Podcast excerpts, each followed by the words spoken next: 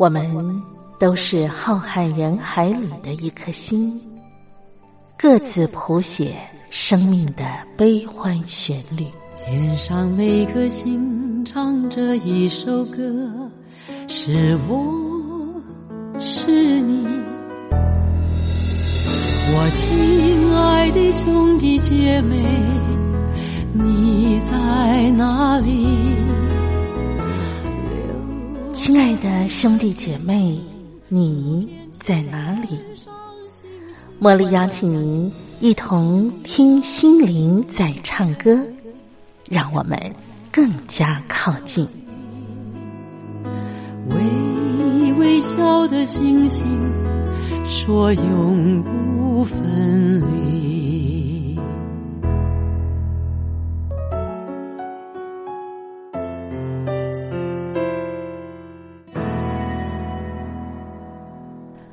听心灵在唱歌的好朋友，我是茉莉，在台北问候您。您今天一切都好吗？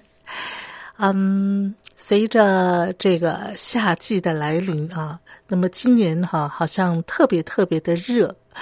呃，在上个月六月份的时候，在台湾的气温呢已经飙高到三十七度、三十八度了啊。哎呀，那个时候呢，我们大伙儿都在讲说：“天哪，六月份就这么热，那七八月酷暑的时候该怎么办呢？”哈，那当然，嗯，天气很热的时候呢，那呃，尤其是居住在城市里头，很多的朋友啊，当然就会呃在家里头啊开冷气呀，哈。那可是那个冷气呢，它排放的那个热气又会造成啊一个温室的效应。使整个的这个城市啊，似乎就是一个大红炉啊、大烤炉的感觉。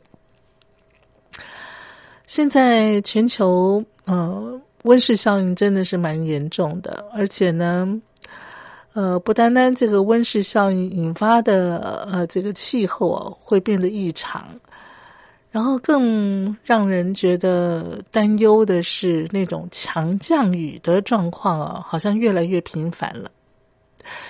像今年在大陆啊，西南各省，就是因为强降雨而引发的这个洪涝灾害啊，有好多个省份都受灾，而且我看到的那个雨势非常的猛烈，然后引发的那个洪水啊，把整个城市都淹没了，不单单是交通工具，像是汽车啊，全部泡在水里头。很多地方啊，甚至淹到啊一层楼高、两层楼高的都有。那么靠近山边的呢，又会引发这个泥石流啊、土石流。所以这样子的一个灾情，实在是让我心里头很非常非常的担忧。我很担心啊，我们居住在大陆啊西南各省的朋友们，不晓得你们现在是否安好？而且呢。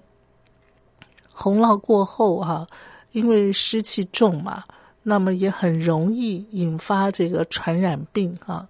所以茉莉在这边也要提醒您，呃，卫生安全防护都要做好。饮水方面呢，也要非常的小心啊。喝的这个水呢，要煮沸了之后让它沉淀一下，然后再喝。那么在饮食方面啊，生冷的东西也是尽量不要吃，吃煮熟的，呃，预防一些病原体会在那些生冷的食物里头。啊，真的是祈求老天爷，呃，希望他能够啊爱护广大的黎民百姓啊，让大家呢，嗯，都能够平平安安的，至少身体健康啊。那么，在这边，茉莉也要祝福收音机旁的朋友，祝福您呢啊，身体健康，阖家平安。好，茉莉先安排一首好听的歌，这是方千玉他所演唱的《想念的人》啊。那么，听完歌曲之后呢，茉莉邀请您，我们继续的。呃一块儿分享我的好朋友啊西洋古典乐评张维志来带领我们领赏柴可夫斯基他的经典名曲也深入的来了解柴可夫斯基他的生平。我们来听这首想念的人。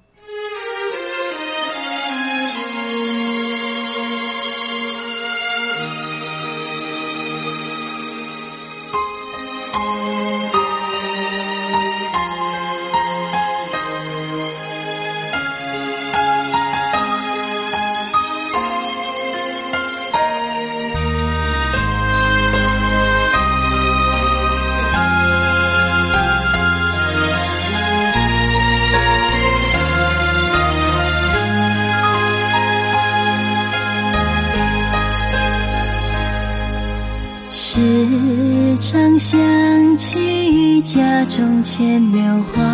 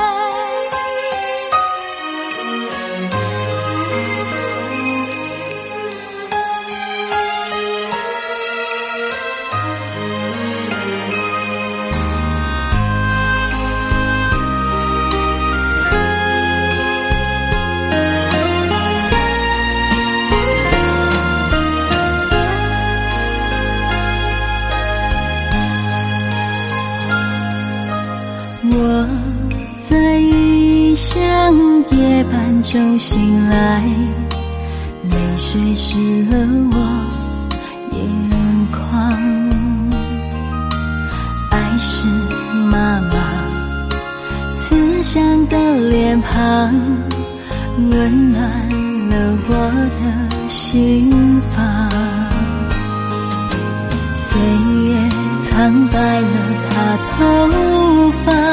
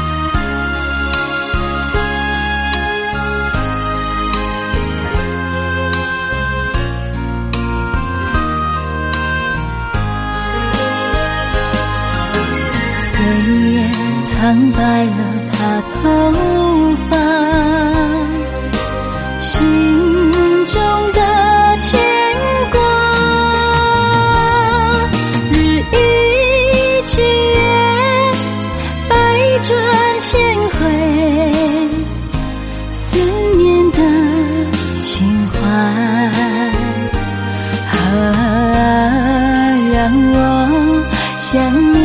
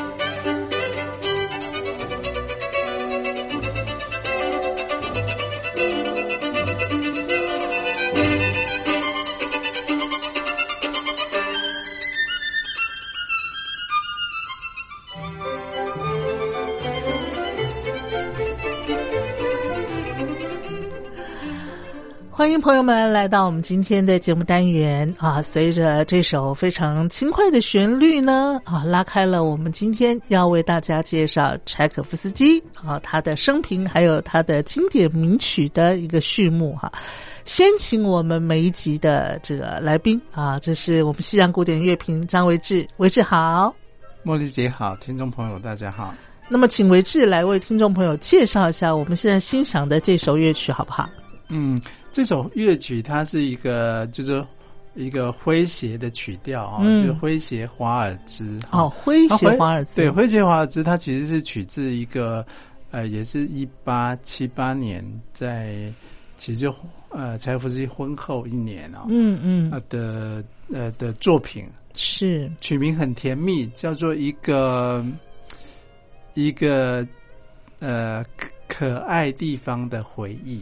可爱地方的回忆，感觉好像去度蜜月什么的，哦，度蜜月啊，感觉啦，哦，可是我觉得这首曲子绝对不是献给他的老婆安东尼娜，可能嘛？怎么可能跟安东尼娜度蜜月？对你跟我说他献给梅克夫人，那我觉得还稍稍有点可信度。好，其实跟梅克夫人也有关啊，是啊，对他确实在写这这首曲子的时候，其实跟呃是是是呃。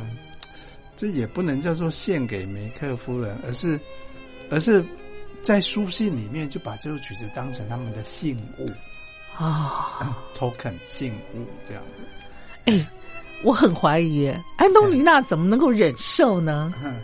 他不用忍受，因为他写这首曲子的时候，呃，柴可夫斯基，柴可夫斯基拔腿就跑了，他结完婚之后没多久就跑掉了。哦，所以他没有跟安东尼娜住在一块儿啊？没没没，他逃了，逃啦！对对对，拔腿就跑，因为也也有一方面也是因为有梅克夫人的支持啊。是，那他的金元不是问题嘛？所以所以其也是因为有呃财务上的资助。嗯嗯，那其实梅克夫人呃呃给他的财务的支撑。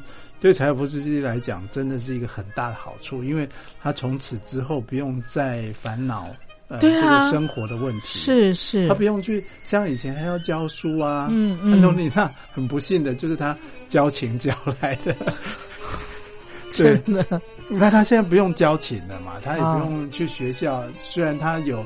有拿到学校的这个呃呃这个聘书啊，可以在大大学里面去呃音乐学院里面任教，但他其实现在开始他不需要做那件事了，嗯，他可以专心创作了，是，所以柴呃梅克夫人的支持在这几年对柴可夫斯基的帮助真的是很大，是，所以。呃，这呃，既然不是跟安东尼娜蜜月，那到底是在一个什么样的背景 写出这样的音乐？其实就是找得到答案吗？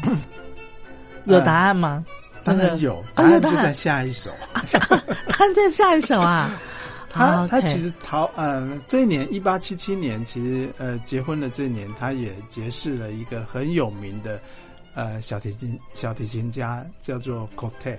哦，那这个小提琴家其实是，呃，在当时也算小有名气。那这个小提琴家，难道会是柴可夫斯基喜欢的朋友、伴侣之一吗？是，是他的伴侣。是啊，哎呀，你看看，你看看。所以他逃离了俄罗斯之后，你你你你从这首曲子你就听得出来他有多开心。但是呢，更开心的是是在下一首啊。那呃呃，这一首跟呃下一首其实都是小提琴的作品啊。那呃，认识的这个 c o t e 其实就是他创嗯要呃酝酿要创作小呃他的小提琴协奏曲的时候。哦。哦，那呃据说柴可夫斯基呃就离开俄罗斯那时候好像是来到苏黎世啊嗯，然后跟这个朋友嗯哦就住在一起。哦，所以呃，就创作了他那个那首非常知名的小提琴协奏曲。对，柴可夫斯基其实其实钢琴他可能很熟，但是小提琴很多技法他可能不是那么了解。是是，所以他其实在很多作曲上面的意见也参考了这个 e c 的意见啊，然后呃，也也是在这样的情境下，其实嗯。你从他的这个第一呃，不是第一号，是唯一一首小提琴协奏曲里面可以听得出来，嗯嗯，他那个第一个乐章开始的那种，呃，好像呃，突然就海阔天空，然后呃，非常激进的一个节奏哈，对，让他觉得哇，就是。就是好像充满了希望，嗯嗯，哦，嗯，生活重新开始的那种感觉。所以刚刚那首像蜜月，那这首呃呃小提琴协奏曲协奏曲，其实第一乐章是充满欢呃欢欣，充满的这种呃喜悦的一个乐章，就好像他的新生命展开一样，那种那那那种氛围，对不对？差不多可以这么说，对，好。那他跟这位小提琴家 Kotek，呃，在一起的时间长吗？呃，其实也没有很长了，差不多就是这这一两年而已。就是做完这个小提琴协奏曲，两个人就发现个性不合了，是吗？也没有个性不合，就是比较渐行渐远。哦，他他的呃跟这个 Kotek 的感情就是。呃呃，在这个这个之后，就是有一点渐行渐远。那这个小提琴协奏曲，不就是他跟 c o t e 两个热恋期的作品吗？呃，没错，你也可以这么说，它其实是一个呃，是不是？就是两个人那个情感交融达到巅峰的时候的一个作品嘛？是的，是不是？难怪他的这首作品可以这么样的情感充沛哈。这么样的巅峰，是不是？尤其在第一乐章，你可以听得出那种，呃，你可以说是激情吗？是是是是是是，我觉得是。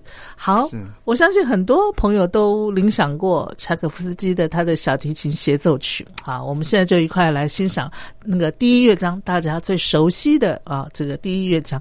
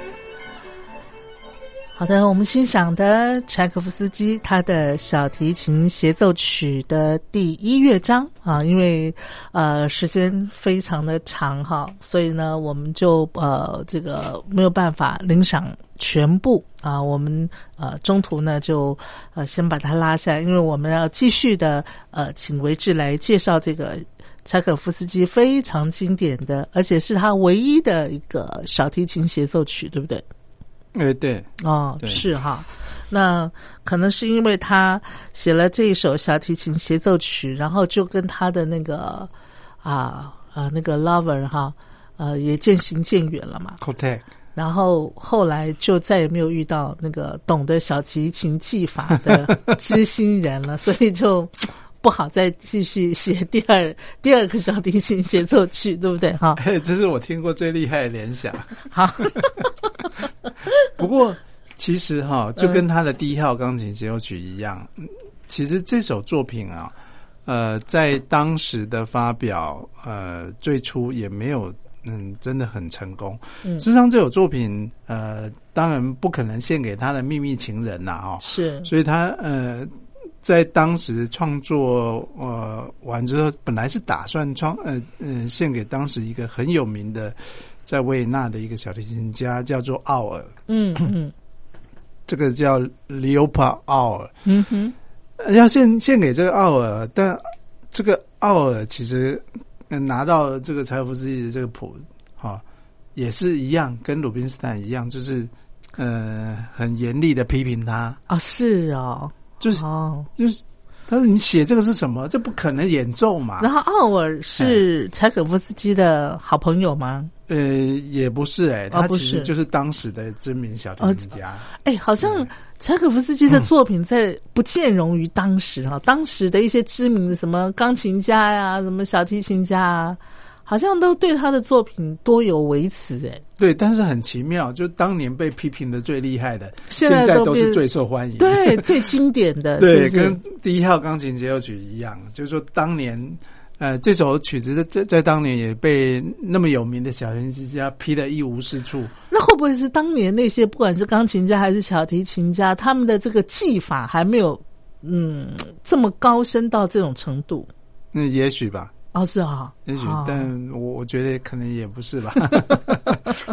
哦，他不是也请教 t e 嘛？是啊，哎呀，嗯，那那其实后来证实这个是一个相当成功的啊，是，而且非常非常动听、非常感人的一首曲子。我可以想象，我们从第一乐章里面的那种那种热情、那种重新拥抱生命的那种激情，嗯嗯，是可以知道柴可夫斯基。呃，离逃离俄罗斯之后，他的这个创创创作的心情真的是豁然开朗。对他，也可以想象他的那个内在多么样的一个雀跃奔放哈。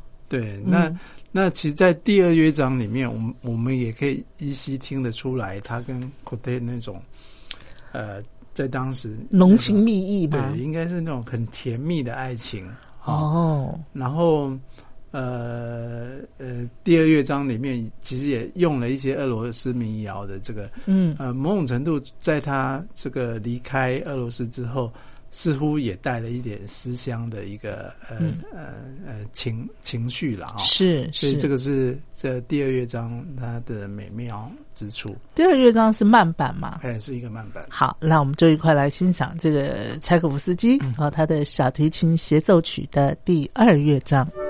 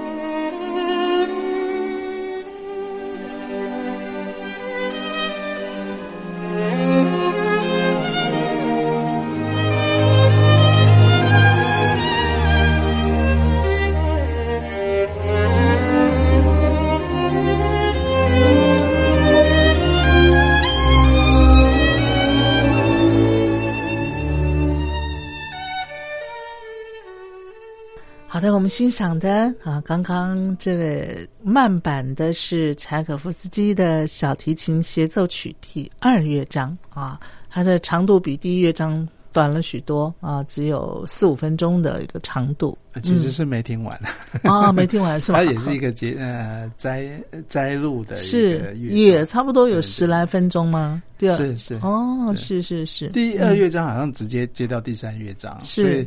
后面要听完大概要二十分钟左右哦，哎，嗯嗯，总共加起来的长度在三四十。是，刚才我们聊到柴可夫斯基在写这首小提琴协奏曲的这个时期，正好是他创作巅峰的时期，哈。嗯，可以这么说。嗯嗯，他两呃呃，继钢琴协奏曲之后，就小提琴协奏曲，其其实在呃当时发表应该是。呃，他毕竟虽然献给奥尔没有成功，但是三年后实际上是在维也纳首演。嗯嗯，那这时候他也离开了他的祖国嘛，哈，对，到维也纳去了。嗯嗯，那可以听得出来，那个呃，浪漫中带一点思乡的这种哀伤，是第第二乐章里面呃蛮蛮大的一个特色。嗯嗯，我当时乐评家给的非常非常狠的批评啊。乐评家。对，当时其实，在维也纳首演一八八一年的时候，嗯，呃，有一个乐评家叫做布洛德斯基，是。他写在在当时写下这样的一个评语啊，嗯。啊，呃啊，对不起，那个乐评家叫做爱德华啊，嗯叫做爱德华，他这个评语写到说是呃，这音乐里面甚至可以闻到这个。臭味，发臭的音乐，所以你就其实这种呃被评的越狠的曲子哈，在柴可夫斯基的命运是啊这样，他被评的越狠的，他是后来就越受欢迎哈。而且，嗯，我我我真的觉得音乐啊、艺术啊这方面哈，真的是相当主观哈。是是是，好那个。嗯，会用臭味来形容一首乐曲，我还是想得出来。对对对对对，我还是第一次听哎，哈。哎，那会不会是因为那个小提琴演奏的不好呢？你说他是一位小提琴的新锐嘛？对，新锐是不是？嗯，会不会是因为他演奏的那个技巧不好？这个这个也不可考，不知道是怎么样。但是柴可夫斯基在呃这这几年当中，他其实就。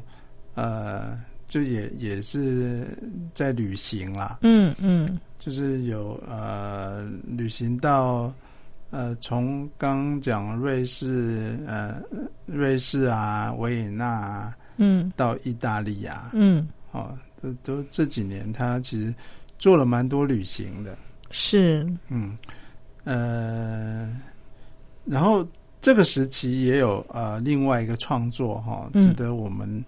来听一下的是，呃，柴夫斯基在呃同一年哈，嗯，一八七八年，嗯哼，呃，这个这个时期他也着手一个呃歌剧啊，歌剧的创作。那这个歌剧取材他是呃俄罗斯人嘛哈，所以他当然取材自这个俄罗斯很有名的小说家叫做普希金啊的一个作品啊。呃，这个作品叫做《尤金·奥尼金》，好，那是奥尼金算是柴可夫斯基的呃作品歌剧作品里面，应该是比较呃比较常被演出的，而且是比较知名的一段。哦，《尤金·奥尼金》对，是那《尤金·奥尼金》里面，呃，当然很呃很多人也是用另外眼光来看。这出歌剧的是他的背景，嗯，那该不会他的背景？这出歌剧在当时也被批评的那个不太好，会吗？呃，倒 倒不是，但是呃，这出歌剧其实，在在当时并呃呃，其实其实还不错啊，事实上还不错。那呃，可可是呃，说到这出歌剧啊。为为什么特别要听一下？是其实因为，嗯，它的剧情啊，嗯，它的剧情里面，呃，这首歌剧的剧情，呃的，呃，呃，呃，尤其是普希金这个小说的一开始啊，嗯，呃讲讲到就是呃，它里面的这个男主角，嗯。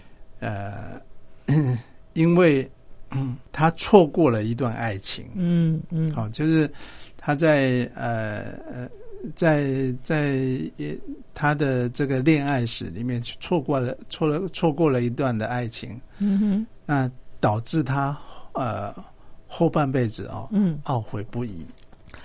其实这个这个某种程度给柴可夫斯基一个暗示，哦，哎，柴可夫斯基觉得心有戚戚焉吗？所以他当时在接到安东尼娜的书信的时候，嗯哼哼，他其实心里面是有想到说，他普希金这个这个戏的剧情啊、嗯。所以他他是觉得，嗯，他好像不应该拒绝，哦哦，免得他不应该拒绝，免免得免得错过。对对，免得他未来会懊悔。哦哎哦，对，不过事实刚好相反、对啊，懊悔的应该是安东尼娜吧？对，事实刚好是相反的。嗯哎嗯嗯，那这个我我们就来听听那个呃普希金呃的小说改编的这个《尤金·奥伦金》里面一段呃还蛮有名的呃波兰舞曲。好，来，我们快来欣赏。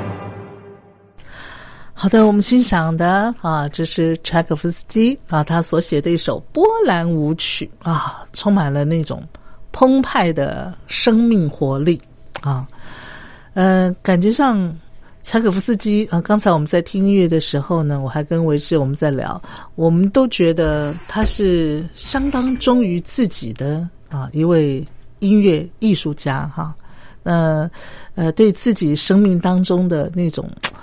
呃，追寻啊，渴慕啊，他都会想尽办法去追求，然后去去完成嘛，哈，不会受外在的啊一些限制啊，或者是啊一些教条所束缚。